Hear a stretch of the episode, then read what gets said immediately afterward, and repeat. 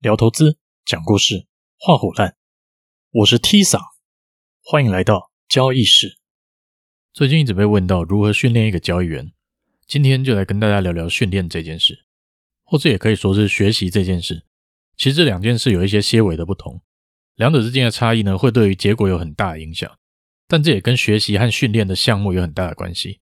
像是有很多种技能可以透过训练和学习来复制。最直觉的可以联想到的就是运动类的活动，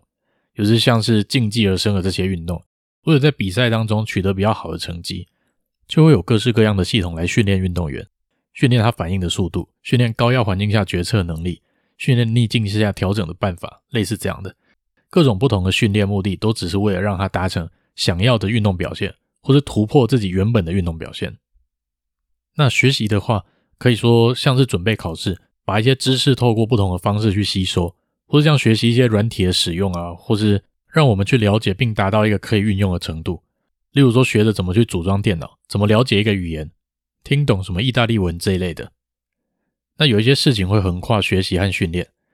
有些事情则是你学习就可以达到八到九成的效果。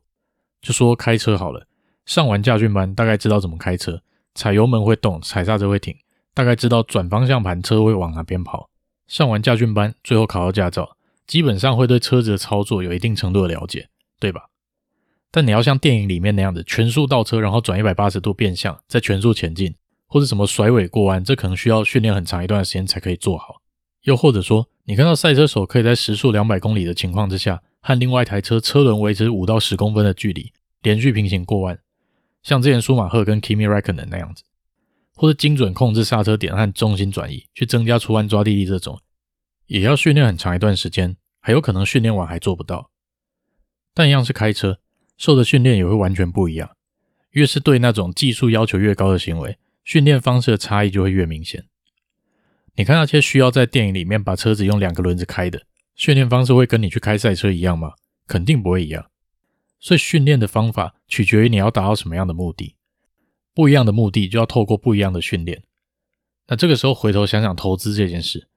很多人想要省点时间，花钱去取得他们认知当中正确的投资方式、正确解读市场的方式，甚至有效的获利方法。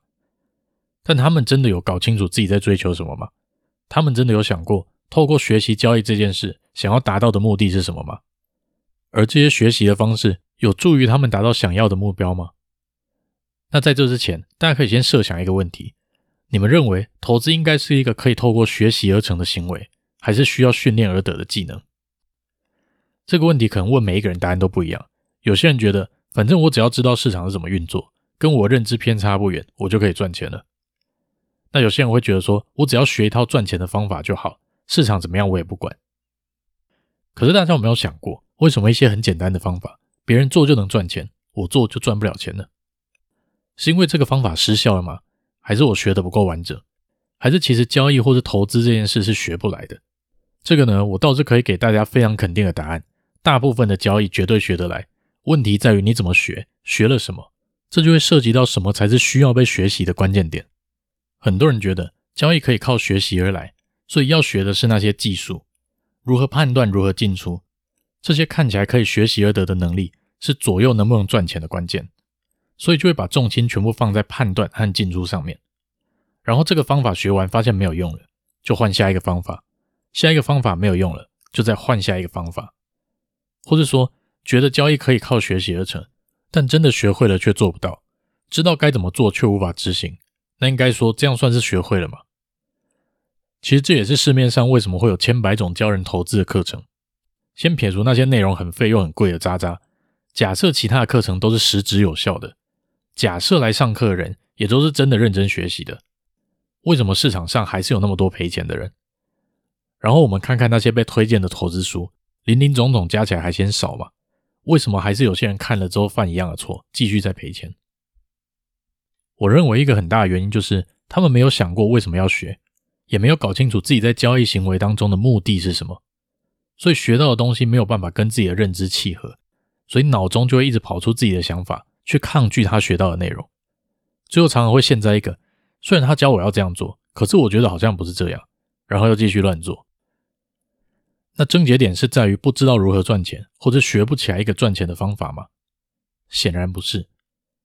所以，想要学一个赚钱的方法，这种动机太笼统了。你想要学哪一种赚钱的方法，哪一种你可以执行的方法，那你又愿意花多少的精力和金钱去学好一个你觉得可行的赚钱的方法？还是其实你只是想当个不需要思考、跟着讯号做就好的那种人？即使这种做法符合你的期待和认知，那你又要如何百分之百信任别人给你的讯号？即使你真的信了，连续亏损十笔的时候，你原本对交易的想法会不会跑出来影响你跟着讯号执行的行为呢？这样讨论下来就会知道，相对于学习一个能赚钱的方法，把自己训练成一个可以赚钱的人更重要，而且更有效。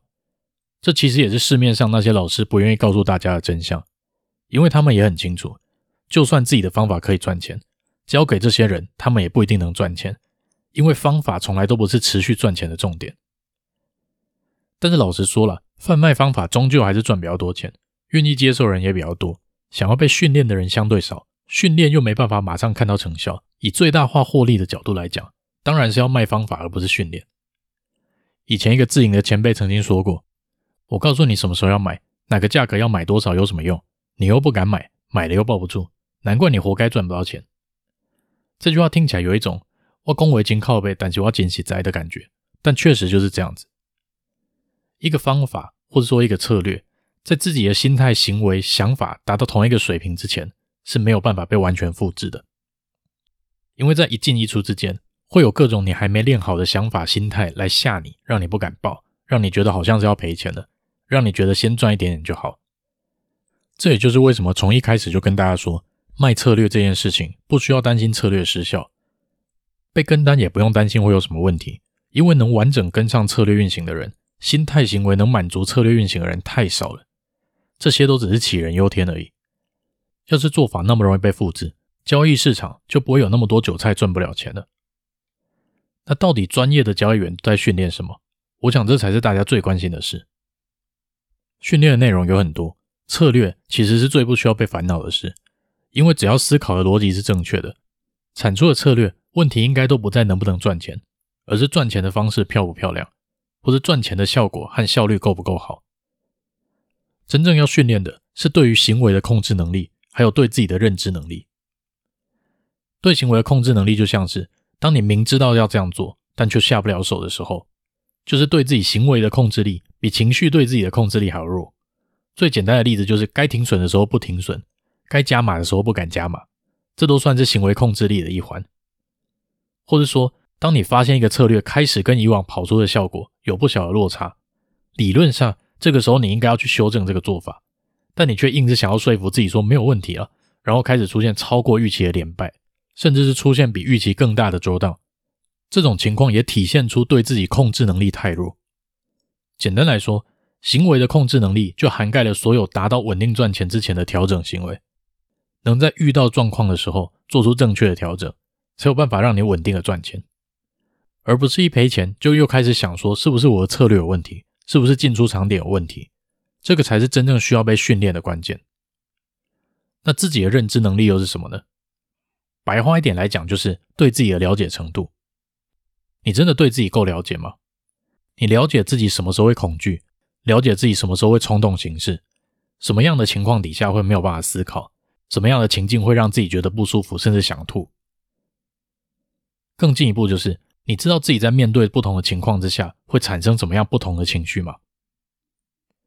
要是你非常认识自己，就会知道在行情不如预期的时候，自己会跑出什么样的情绪，然后这些情绪有可能会影响你的行为，或者什么样的走势可能会激起你更想要冲动做单的行为。这些认知都是帮助你控制好情绪的第一步。但是这两个能力的训练其实非常的不容易，也有可能会有人一直获利，但是一直没有被训练好。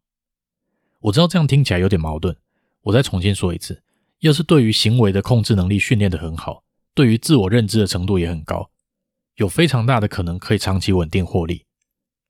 但是长期稳定获利，有可能这两项其中一项还没有练得非常好，只是靠一些其他的方法来补足没有训练好的代价。例如说，有些人对于价格走势敏感程度很高，就是那种俗称盘感很强的人。他可以靠着极高的胜率来弥补没有训练好的地方，但是基本上了，我没有遇到任何一个人这两个能力都不具备，但是可以稳定获利的人。一个都没有。这两种能力的训练会有很多种不同的做法，但是过程当中很有可能会很不像在训练交易。例如有一种就是会把你自己的情绪都写出来，去检视那些在过去是真的会实质影响到交易内容的，把这些项目写下来，然后接着在旁边写一些解决的方法。例如说，我每次看到账上有未实现亏损超过十 percent 的时候，我就会很焦虑，很想吐。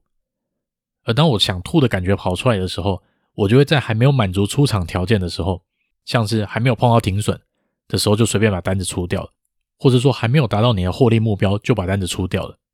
可是这个行为跟你原本进场的时候所设定的情况是背道而驰的，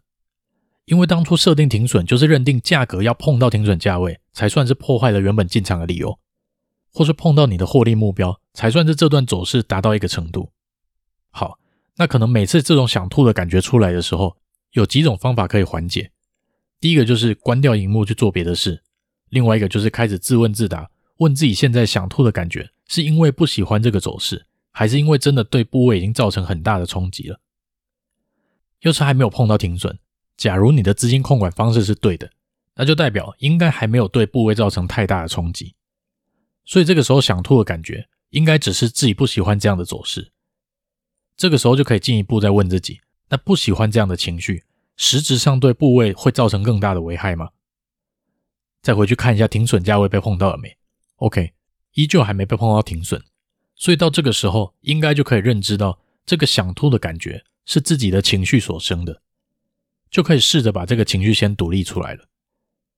做到这个阶段，就可以稍微先把情绪和行为分开，冲动之下决定的频率应该就会减少很多。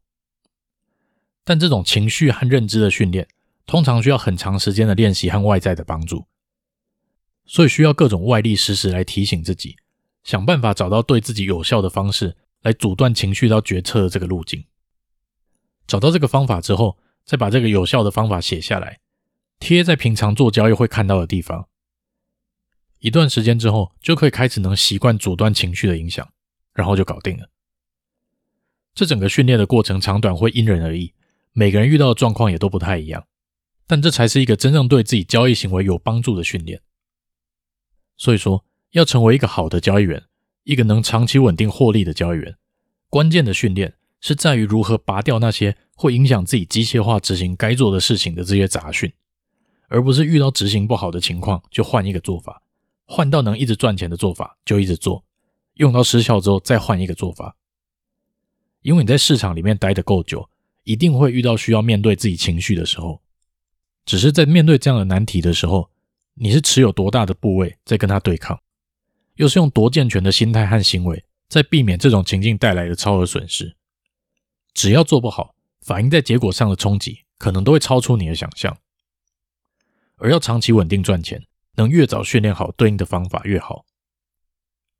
毕竟我们不会知道今天遇到处理不了的情况，这个时候你手上的部位是一百万、一亿还是十亿。要是你没练好，碰到的时候又是十亿，你有把握扛住那样的压力不犯错，或是承受那些没训练好而犯错的代价吗？今天就先讲到这吧。这里是交易室，我是 T 桑，拜拜。